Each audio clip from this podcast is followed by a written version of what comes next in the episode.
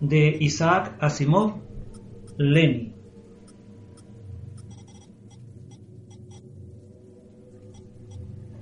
La empresa Robots y Hombres Mecánicos Estados Unidos tenía un problema, y el problema era la gente. Peter Boger, jefe de matemática, se dirigía a la sala de montaje cuando se topó con Alfred Lanning, director de investigaciones. Lanning, apoyado en el pasamanos, miraba a la sala de ordenadores enarcando sus enérgicas secas blancas. En el piso de abajo, un grupo de humanos de ambos sexos y diversas edades miraba en torno con curiosidad, mientras un guía entonaba un discurso preestablecido sobre la informática robótica. Este ordenador que ven es el mayor de su tipo en el mundo. Contiene 5.300.000 criotrones y es capaz de manipular simultáneamente más de 100.000 variables. Con su ayuda, nuestra empresa puede diseñar con precisión el cerebro positrónico de los modelos nuevos. Los requisitos se consignan en una cinta que se perfora mediante la acción de este teclado, algo parecido a una máquina de escribir o a una linotipia muy complicada, excepto que no maneja letras, sino conceptos.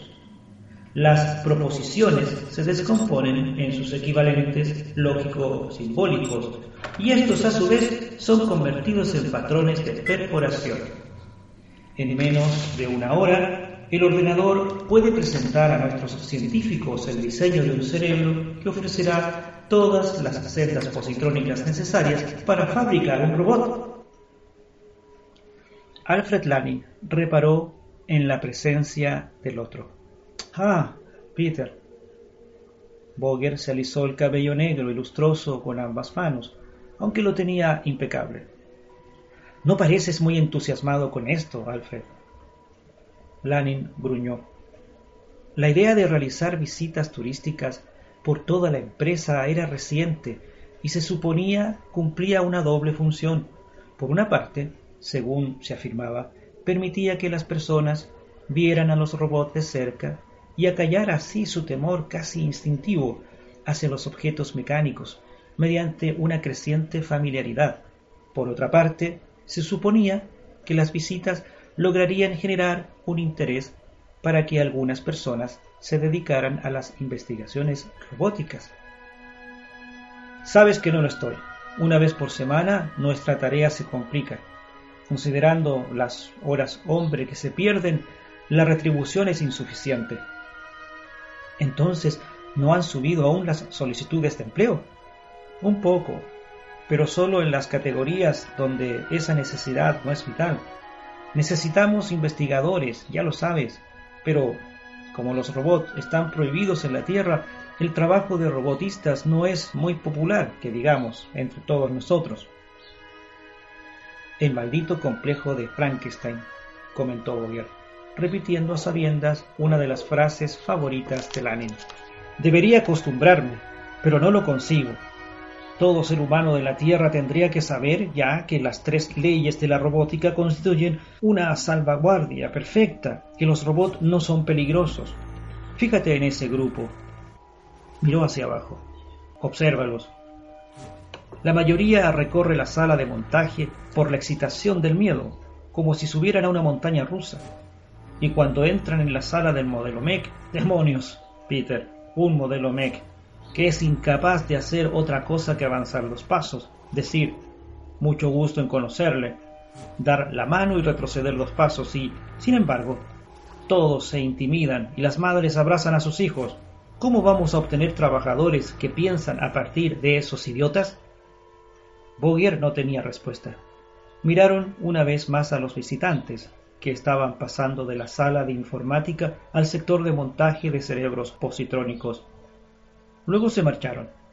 No vieron al pequeño Mortimer de 16 años, quien, para ser justos, no tenía la intención de causar el menor daño.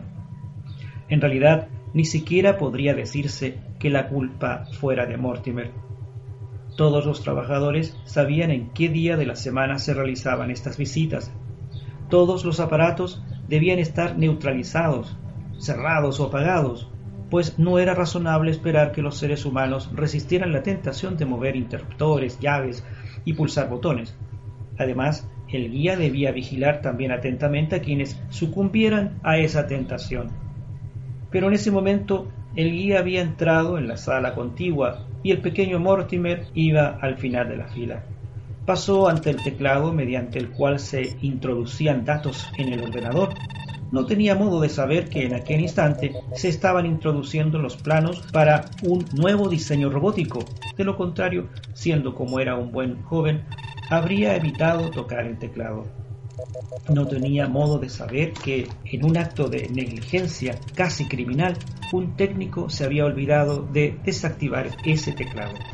Así que Mortimer tocó las teclas al azar, como si se tratara de un piano. No notó que un trozo de la cinta perforada se salía de un aparato que había en otra parte de la sala, silenciosa e inadvertidamente. Y el técnico, cuando volvió, tampoco notó ninguna intromisión. Le llamó la atención que el teclado estuviera activado, pero no se molestó en verificar nada. Al cabo de unos minutos, incluso esa leve inquietud se le había pasado y continuó introduciendo datos en el computador. En cuanto a Mortimer, nunca supo lo que había sucedido. El nuevo modelo Lenny estaba diseñado para extraer boro en las minas del cinturón de asteroides.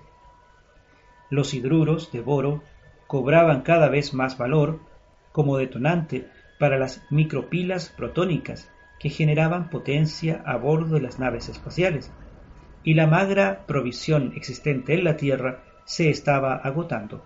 Eso significaba que los robots Lenny tendrían que estar equipados con ojos sensibles a esas líneas prominentes en el analítico espectroscopio de los filones de boro y con un tipo de extremidades útiles para transformar el mineral en el producto terminado. Como de costumbre, sin embargo, el equipamiento mental constituía el mayor problema.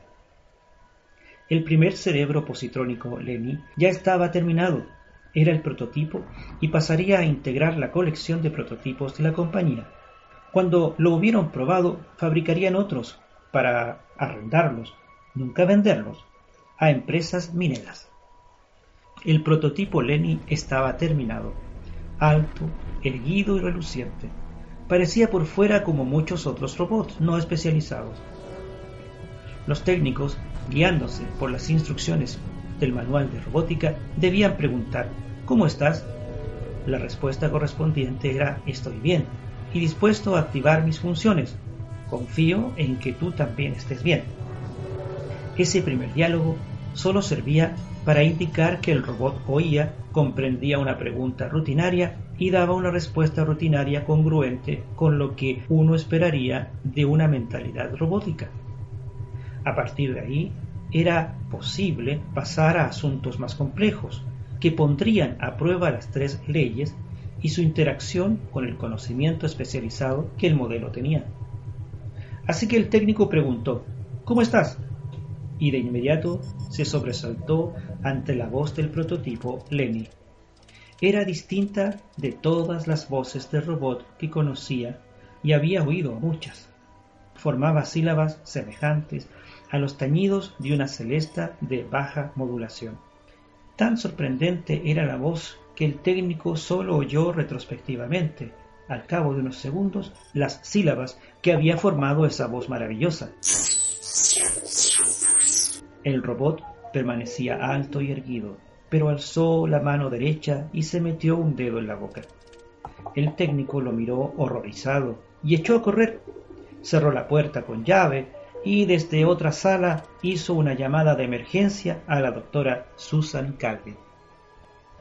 La doctora Susan Calvin era la única robot psicóloga de la compañía y prácticamente de toda la humanidad no tuvo que avanzar mucho en sus análisis del prototipo Lenny para pedir perentoriamente una descripción de los planos del cerebro positrónico, dibujados por computadores y las instrucciones que los habían guiado. Tras estudiarlos, mandó a buscar a Boyer. La doctora tenía el cabello gris peinado severamente hacia atrás y su rostro frío con fuertes arrugas verticales interrumpidas por el corte horizontal de una pálida boca de labios finos, se volvió enérgicamente hacia Robert. ¿Qué es esto, Peter? Boger estudió con creciente estupefacción los pasajes que ella señalaba. Por Dios, Susan, no tiene sentido. Claro que no. ¿Cómo se llegó a estas instrucciones? Llamaron al técnico encargado, y él juró con toda sinceridad que no era obra suya y que no podía explicarlo. El ordenador dio una respuesta negativa a todos los intentos de búsqueda de fallos. El cerebro positrónico no tiene remedio, comentó pensativamente Susan Calvin. Estas instrucciones insensatas han cancelado tantas funciones superiores que el resultado se asemeja a un bebé humano. Boyer manifestó asombro y Susan Calvin adoptó la actitud glacial que siempre adoptaba ante la menor insinuación de dudas de su palabra. Nos esforzamos en lograr que un robot se parezca mentalmente a un hombre. Si eliminamos lo que denominamos funciones adultas, lo que queda, como es lógico, es un bebé humano, mentalmente hablando. ¿Por qué estás tan sorprendido, Peter? El prototipo Lenny, que no parecía darse cuenta de lo que ocurría a su alrededor, se sentó y empezó a examinar los pies. Boyer lo miró fijamente. Es una lástima desmantelar a esta criatura. Es un bonito trabajo. ¿Desmantelarla? bramó la robopsicóloga. Desde luego, Susan. ¿De qué sirve esta cosa? Santo cielo, si existe un objeto totalmente inútil, es un robot que no puede realizar ninguna tarea. No pretenderás que esta cosa pueda hacer algo, ¿verdad? No, claro que no. Entonces, quiero realizar mis análisis, dijo tercamente Susan Calvin. Boger la miró con impaciencia, pero se encogió de hombros. Si había una persona en toda la empresa con quien no tenía sentido discutir, esa persona era Susan Calvin.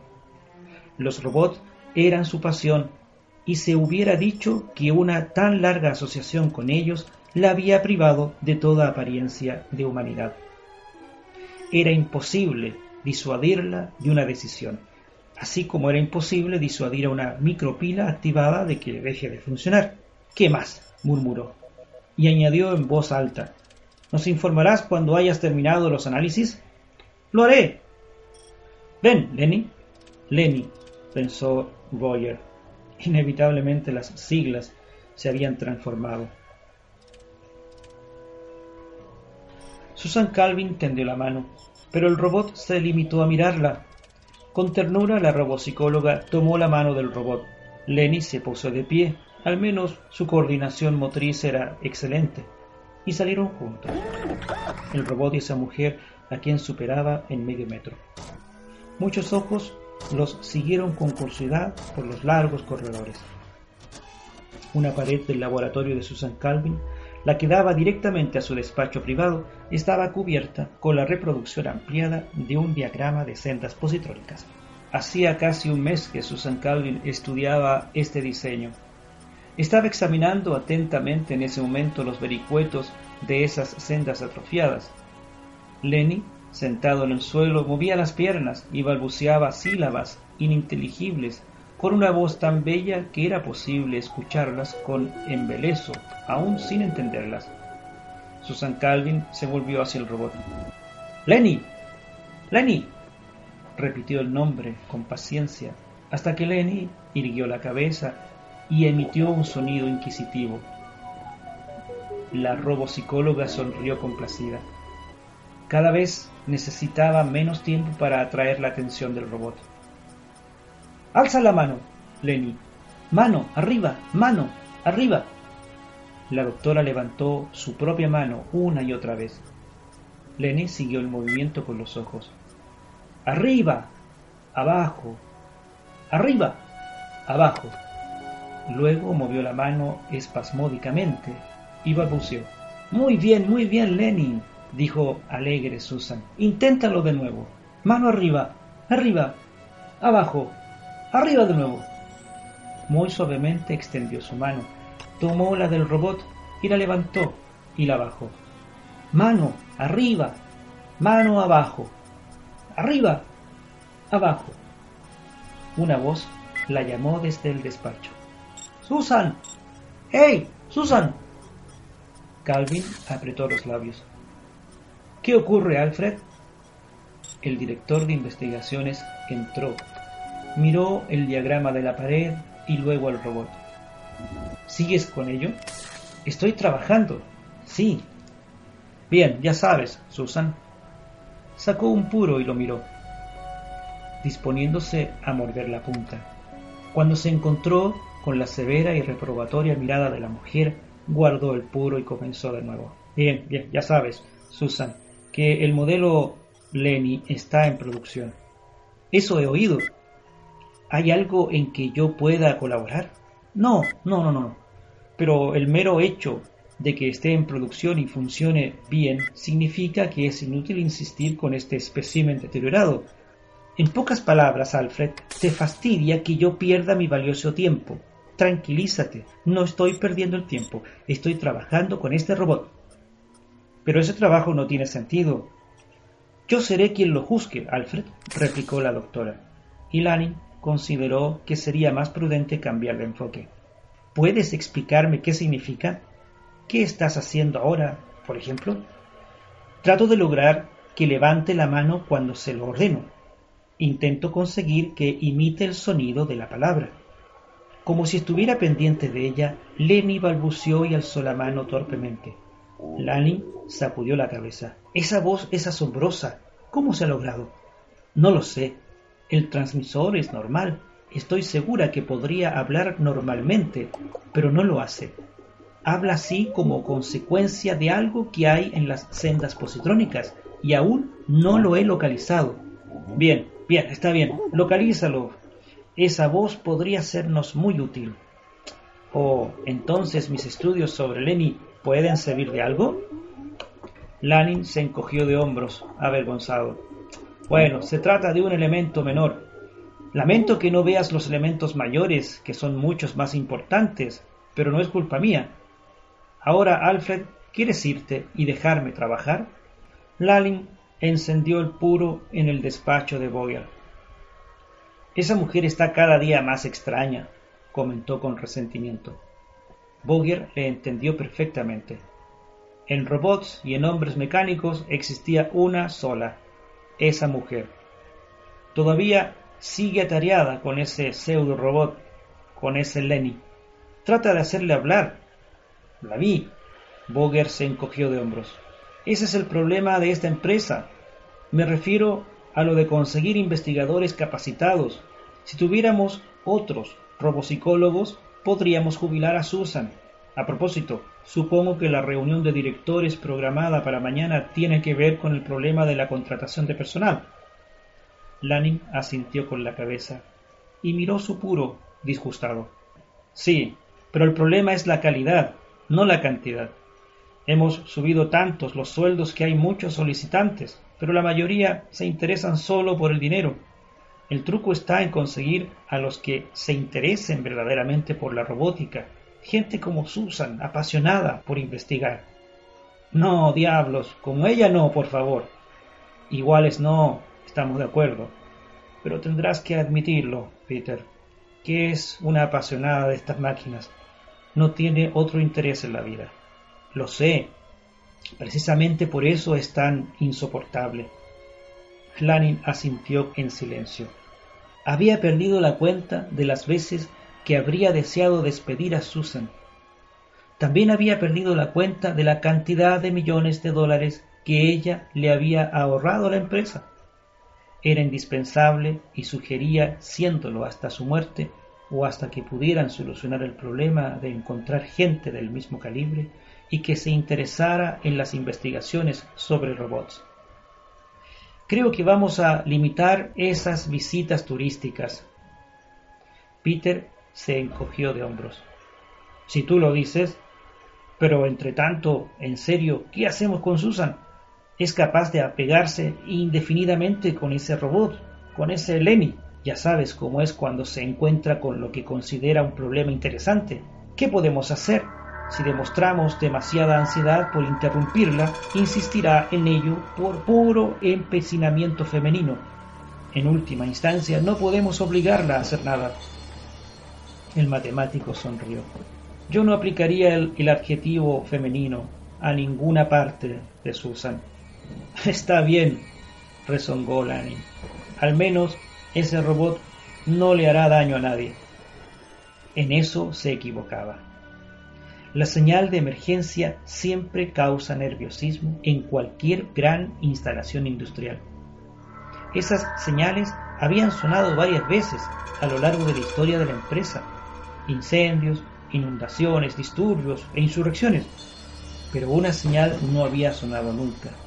Nunca había sonado la señal de robots fuera de control. Y nadie esperaba que eso sucediera. Estaba instalada únicamente por insistencia del gobierno. Al demonio con ese complejo de Frankenstein, mascullaba Lanin en las raras ocasiones en que pensaba en ello pero la insistente sirena comenzó a ulular a intervalos de 10 segundos y prácticamente nadie, desde el presidente de la Junta de Directores hasta el más novato ayudante de ordenanza, reconoció de inmediato ese sonido insólito. Tras esa incertidumbre inicial, guardias armados y médicos convergieron masivamente a la zona de peligro y la empresa al completo quedó paralizada. Charles Randall, técnico en informática, fue trasladado al sector hospitalario con el brazo roto. No hubo más daños, al menos no hubo más daños físicos. Pero el daño moral está más allá de toda estimación, dijo Lanning. Susan Calvin se enfrentó a él con calma mortal. No le harás nada a Lenny, nada, ¿entiendes? ¿Lo entiendes tú, Susan? Esa cosa ha herido a un ser humano, ha quebrado la primera ley. ¿No conoces la primera ley? No le harás nada a Lenny. Por amor de Dios, Susan, a ti te debo explicar la primera ley. Un robot no puede dañar a un ser humano, ni mediante la inacción permitir que un ser humano sufra daños. Nuestra posición depende del estricto respeto de esa ley por parte de todos los robots que fabricamos.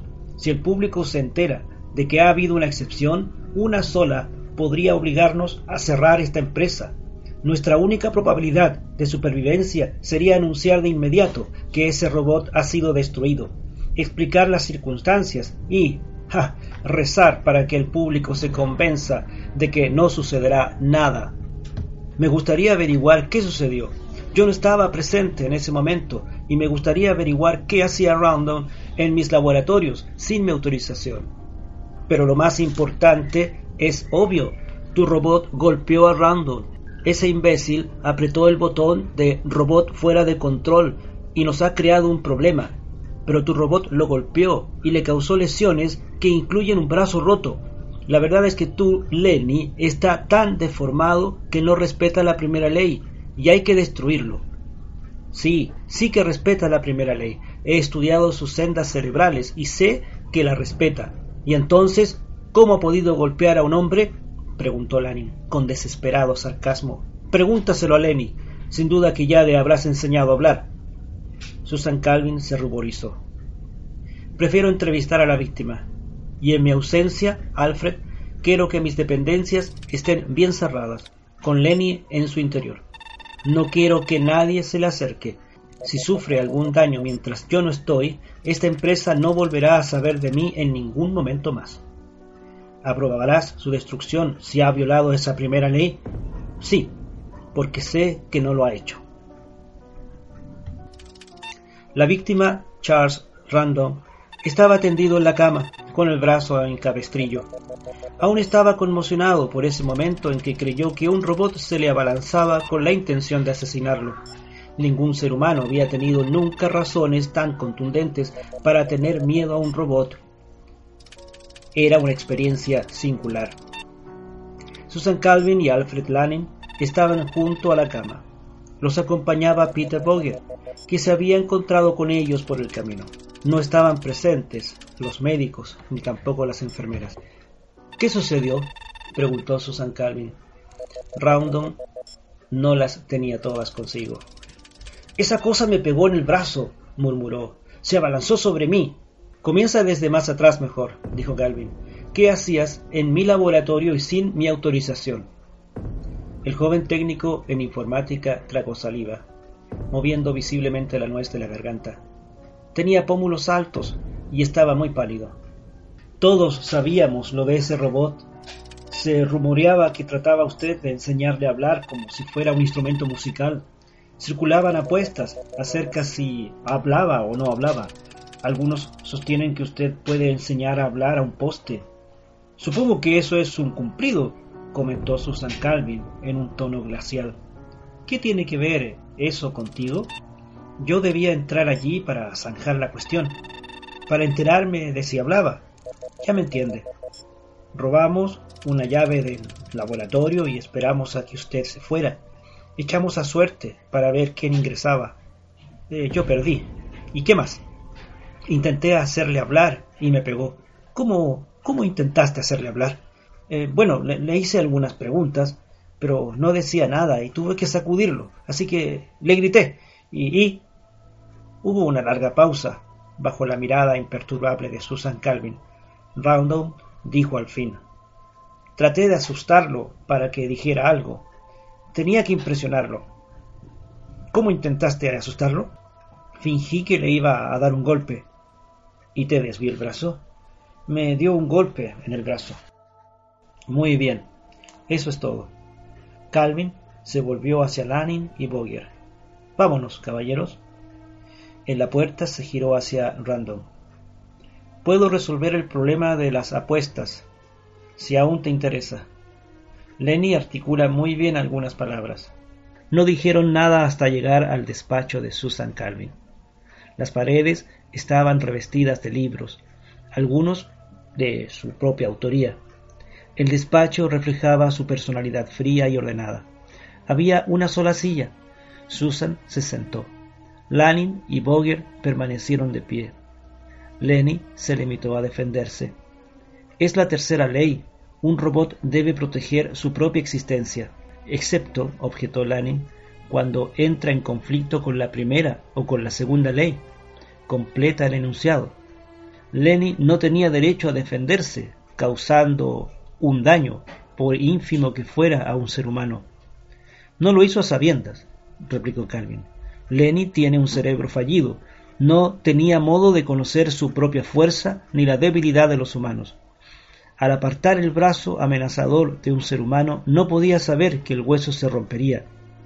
Humanamente no se puede achacar culpa moral a un individuo que no sabe diferenciar entre el bien y el mal. Boger intervino en tono tranquilizador. Vamos, vamos, Susan. Nosotros no achacamos culpa. Nosotros comprendemos que Lenny es el equivalente de un bebé, humanamente hablando, y no lo culpamos, pero el público sí lo hará. Nos cerrarán la empresa. Todo lo contrario. Si tuvieras el cerebro de una pulga, Peter, verías que esta es la oportunidad que la compañía espera. Esto resolverá tus problemas. Lanning frunció sus cejas blancas. ¿Qué problemas, Susan? ¿Acaso la empresa no desea mantener a nuestro personal de investigación en lo que considera su avanzado nivel actual? Por supuesto. Bien. ¿Y qué ofreces a tus futuros investigadores? ¿Diversión? ¿Novedad? ¿La emoción de explorar lo desconocido? No. Les ofreces sueldos y la garantía de que no habrá problemas. ¿Qué quieres decir? Se interesó Boyer. ¿Hay problemas? prosiguió Susan Calvin. ¿Qué clase de robots producimos? Robots plenamente desarrollados, aptos para sus tareas. Una industria nos explica qué necesita. Un computador diseña el cerebro, las máquinas dan forma al robot y ya está, listo y terminado. Peter, hace un tiempo me preguntaste cuál era la utilidad de Lenny. Preguntas que de qué sirve un robot que no está diseñado para ninguna tarea. Ahora te pregunto yo, ¿de qué sirve un robot diseñado para una sola tarea? Comienza y termina en el mismo lugar. Los modelos Lenny extraen boro. Si se necesita berilio, son inútiles.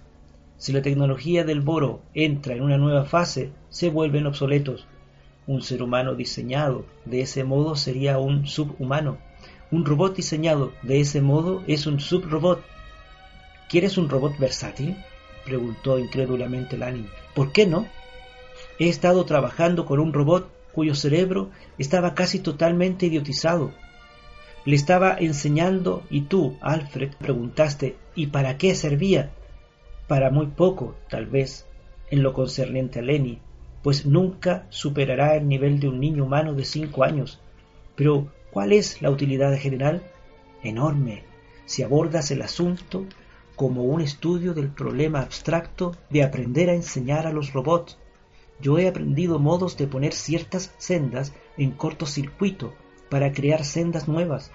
Los nuevos estudios ofrecerán técnicas mejores, más sutiles y más eficientes para hacer lo mismo. Y, y bien, supongamos que tomas un cerebro positrónico donde estuvieran trazadas las sendas básicas, pero no las secundarias. Supongamos que luego creas las secundarias. Podrías vender robots básicos diseñados para ser instruidos, robots capaces de adaptarse a diversas tareas. Los robots serían tan versátiles como los seres humanos, como las personas. Los robots podrían aprender. La miraron de hito en hito. La robopsicóloga se apasionó. ¿Aún no lo entendéis? Entiendo lo que dices, dijo Lanin. ¿No entendéis que ante un campo de investigación totalmente nuevo, unas técnicas totalmente nuevas a desarrollar, una tarea totalmente nueva y desconocida para explorar, los jóvenes sentirán mayor entusiasmo por la robótica? Inténtenlo y ya verán. ¿Puedo señalar que esto es peligroso? intervino Boger. Comenzar con robots ignorantes como Lenny significará que nunca podremos confiar en la primera ley, tal como ha ocurrido en el caso de Lenny. Exacto. Haz público ese dato. Hacerlo público. Desde luego. Haz conocer el peligro. Explica que instalarás un nuevo instituto de investigación en la Luna, si la población terrícola prefiere que estos trabajos no se hagan acá en la Tierra. Pero haz hincapié en el peligro que correrían los posibles candidatos. ¿Por qué? ¿Por qué, por amor de Dios? quiso saber Lanin. Porque el conocimiento del peligro le añade un nuevo atractivo al asunto. ¿Crees que la tecnología nuclear no implica peligro? ¿Que la espacionáutica no entraña riesgos? ¿Tu oferta de absoluta seguridad te ha servido de algo? ¿Te ha ayudado a enfrentarte a ese complejo de Frankenstein que tanto desprecias? Pues prueba otra cosa algo que haya funcionado en otras áreas. Sonó un ruido al otro lado de la puerta que conducía a los laboratorios de Calvin. Era el sonido de campanas de la voz de Lenny. La robopsicóloga guardó silencio y escuchó. Escuchen, dijo. Creo que Lenny me llama. ¿Puede llamarte? se sorprendió Lanny. Ya os he dicho que logré enseñarle algunas palabras. Se dirigió hacia la puerta, con cierto nerviosismo. Si queréis, esperarme, por favor. Los dos hombres la miraron mientras salía y se quedaron callados durante un rato. ¿Crees que tiene razón, Peter? preguntó finalmente Lanning. Es posible, Alfred, es posible. Lo suficiente como para que planteemos el asunto en la reunión de directores y veamos qué opinan. A fin de cuentas, la cosa ya no tiene remedio un robot ha dañado a un ser humano y este público conocimiento, como dice Susan, podríamos tratar de volcar el asunto a nuestro favor, pero desconfío de los motivos que tenga. ¿En qué sentido? Aunque haya dicho la verdad, en su caso es una mera racionalización. Su motivación es su deseo de no abandonar a esa máquina. Si insistiéramos, pretextaría que desea continuar aprendiendo técnicas para enseñar a los robots pero creo que ha hallado otra utilidad para Lenny, una utilidad tan singular que no congeniaría con otra mujer que no fuera ella, exclusivamente ella. No te entiendo. ¿No oíste cómo la llamó ese robot? Pues no, murmuró Lanning. Y entonces la puerta se abrió de golpe y ambos se callaron. Susan Calvin entró y miró a su alrededor con incertidumbre.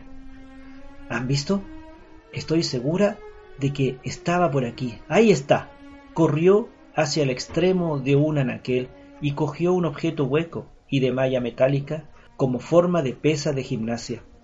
La malla metálica contenía piezas de metal de diversas formas. Las piezas de metal se entrechocaron con un grato campanilleo. Lanning pensó que el objeto parecía una versión robótica de un sonajero para bebés. Cuando Susan Calvin abrió la puerta para salir, Lenny la llamó de nuevo.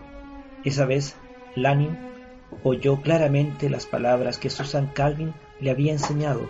Con melodiosa voz de Celesta repetía. Mami, te quiero. Mami, te quiero.